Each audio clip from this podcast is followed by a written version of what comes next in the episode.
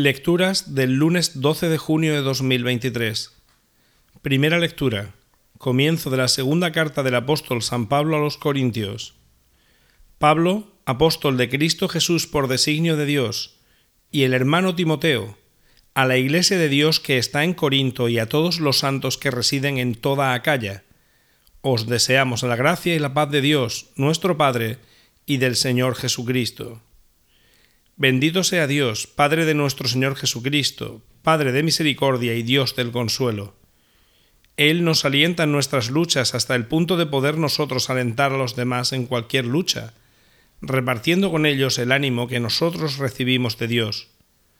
Si los sufrimientos de Cristo rebosan sobre nosotros, gracias a Cristo rebosa en proporción nuestro ánimo. Si nos toca luchar, es para vuestro aliento y salvación.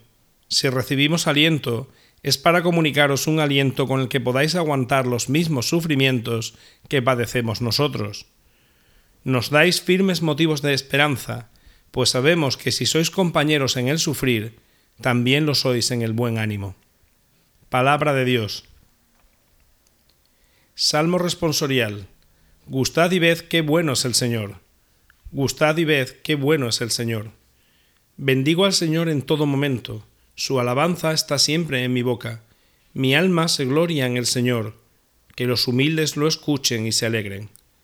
Gustad y ved qué bueno es el Señor. Proclamad conmigo la grandeza del Señor. Ensalcemos juntos su nombre.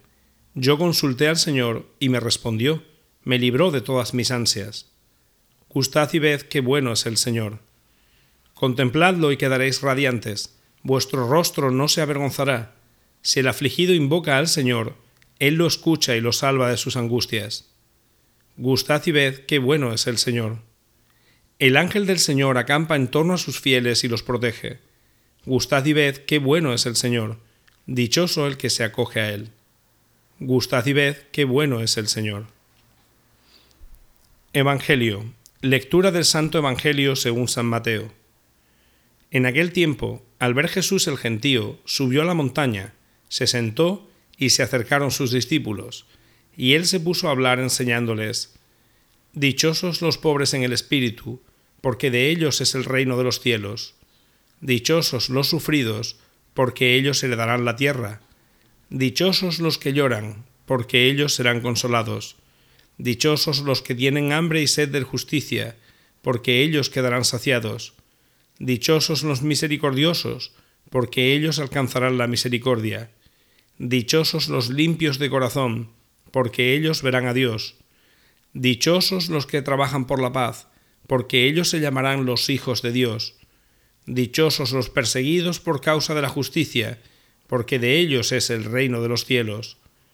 Dichosos vosotros cuando os insulten y os persigan y os calumnien de cualquier modo por mi causa. Estad alegres y contentos, porque vuestra recompensa será grande en el cielo, que de la misma manera persiguieron a los profetas anteriores a vosotros. Palabra del Señor.